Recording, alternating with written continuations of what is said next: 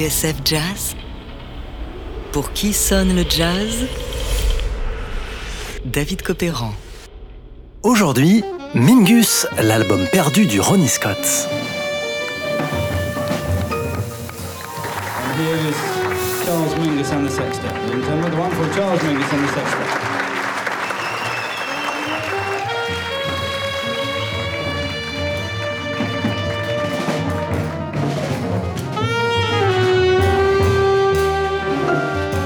C'est l'histoire d'un contrebassiste révolté, d'une tournée épique et d'un album fantôme. L'histoire d'un géant qui renaît de ses cendres, seul contre tous. Alors, que s'est-il vraiment passé à Londres à l'été 1972 Eh bien, pour le savoir, pour qui sonne le jazz a mené l'enquête.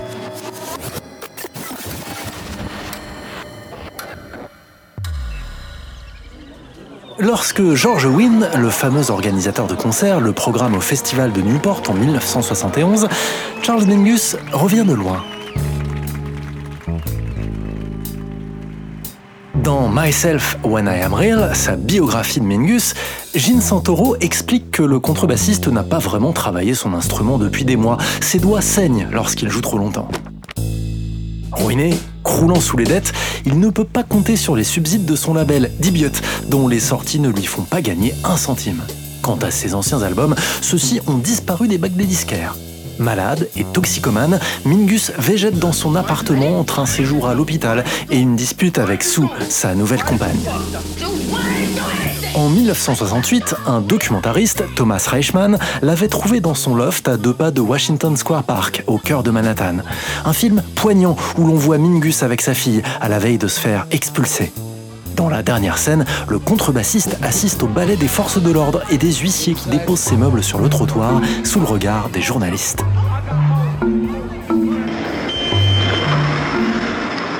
Mr. Mingus, what do you think of this eviction today? I think America is beautiful. I think that uh, for the first thing, that there was no attorney uh, on trial for me when this, giving this eviction notice.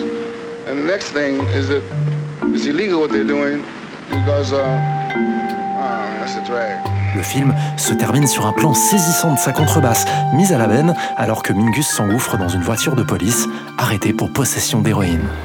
Charlie, do you think you're being persecuted because you're a jazz musician? No, I think I'm really being helped. I really think I'm being helped. In what way? I don't know. I think that uh, maybe people get to see what's going on. The so-called jazz musician's life. So maybe this, really the, the police are helping me. I don't really know. Of. Pendant trois ans, raconte Mingus au journaliste Nathan Toff, j'ai cru que j'étais fini. Il y a des jours où je ne pouvais même pas me tirer du lit. Je ne dormais pas, je restais couché là, immobile. Les rares fois où il sort de son appartement au coin de la 5e et de l'avenue A, il traîne dans un bar où personne ne sait qui il est. Or, Mingus ne va pas tarder à se refaire.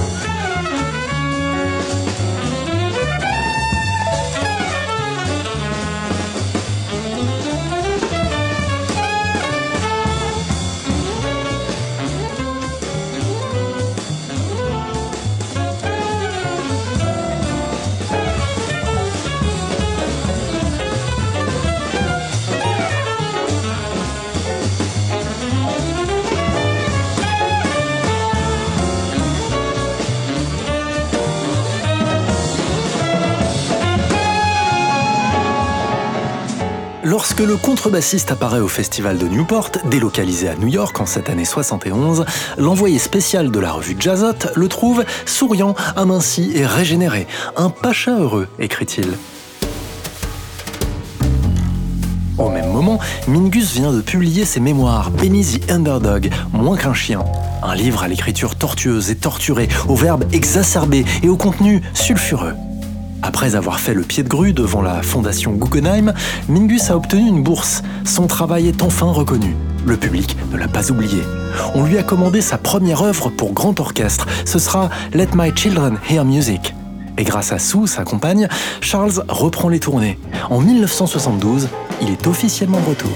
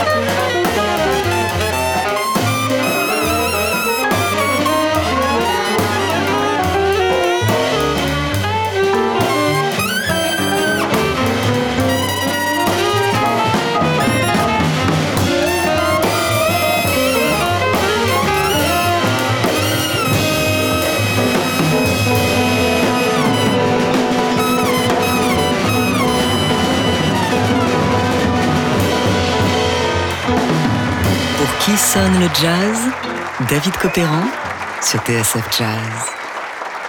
Aujourd'hui, Mingus, l'album perdu du Ronnie Scott. Thank you very much.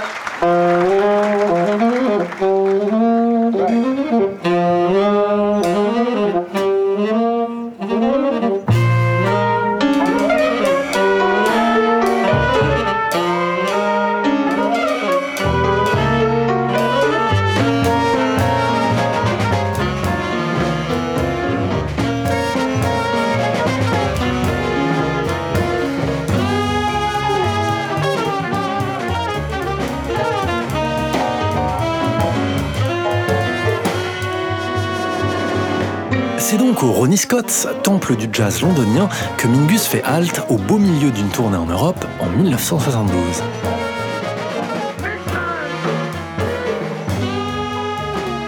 Cet été-là, son itinéraire l'a mené, entre autres, à Nice pour le festival, à Milan, aux Pays-Bas, en Suède, à Munich, Château-Vallon et Copenhague.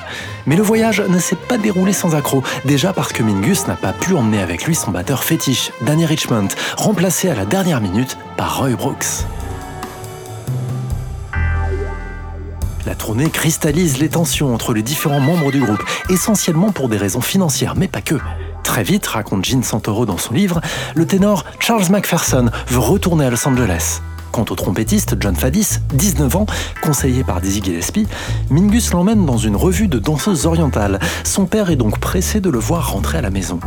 Mais surtout, il y a le caractère rebelle, impulsif et imprévisible du chef. D'autant que Sue l'a plaqué une énième fois après le concert de Milan. Elle est repartie illico pour les États-Unis. Sans surveillance, Mingus s'est donc fait rattraper par ses vieux démons. À Copenhague, il s'est arrêté dans une boutique haut de gamme et en est ressorti avec 24 chemises, payées cash. Dans ses mémoires, Soumingus raconte comment quelqu'un a convaincu son mari qu'il s'était fait arnaquer, peut-être en raison de sa couleur de peau. Ainsi, il est retourné dans la boutique et a fait un scandale. La police est intervenue et Mingus a fini en prison. Le lendemain, l'épisode faisait la une, un quotidien danois.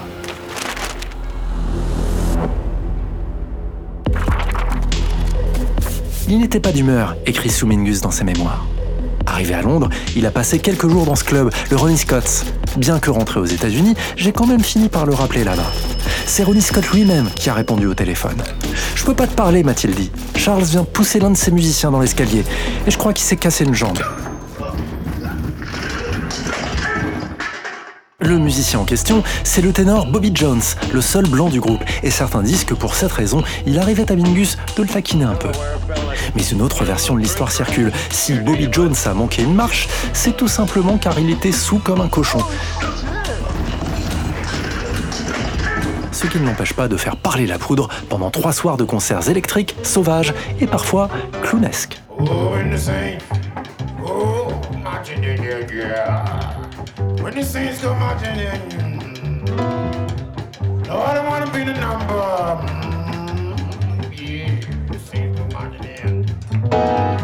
jazz begin to play, when the jazz begin to play, Madeline, you, Lucy Brown, will be there there 'cause Mikey is back in town, yeah. À l'image de cette imitation d'Armstrong par le pianiste John Foster, Charles Mingus alterne entre les moments d'improvisation collective, de furie rythmique et de bonne farce. Au Festival de Nice, quelques semaines plus tôt, Dizzy Gillespie s'était précipité sur scène comme un diable d'une boîte, raconte Alain Tercinet dans Jazzot, le temps d'improviser avec Mingus un blues aux allures de gag.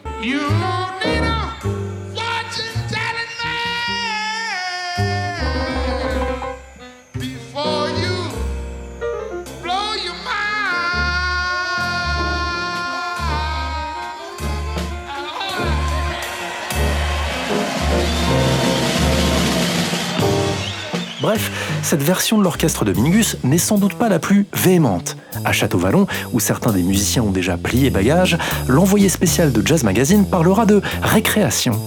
Or, Mingus reste Mingus. À Londres, sur la scène du Ronnie Scott's, il va mener ses hommes dans de longues chevauchées épiques et furieuses, rappelant à qui veut l'entendre qu'il n'a pas complètement oublié d'où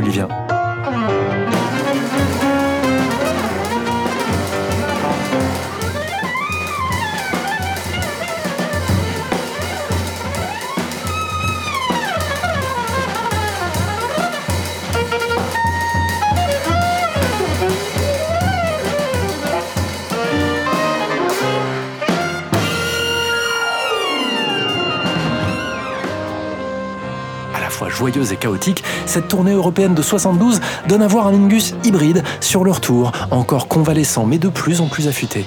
Un Mingus en transition vers ce qui sera son dernier grand groupe avec George Adams, Don Pollen et Danny Richmond. Car oui, comme je vous le disais, l'orchestre de 72 va bientôt se déliter. Une chance que des micros aient été posés lors de ce dernier soir de concert au Ronnie Scott's. À l'origine, les bandes devaient constituer la matière d'un nouvel album de Mingus chez Columbia. Mais quelques semaines plus tard, la direction du label a décidé de se séparer de son catalogue jazz, rompant de manière brutale son contrat avec le contrebassiste. 50 ans après, et grâce au label Résonance, il est plus que jamais temps de se replonger dans le Mingus QV72 et de lui rendre justice. On se quitte avec un dernier extrait de ce triple album, Charles Mingus, The Lost Album from Ronnie Scott's. Ça sort donc chez Résonance Records.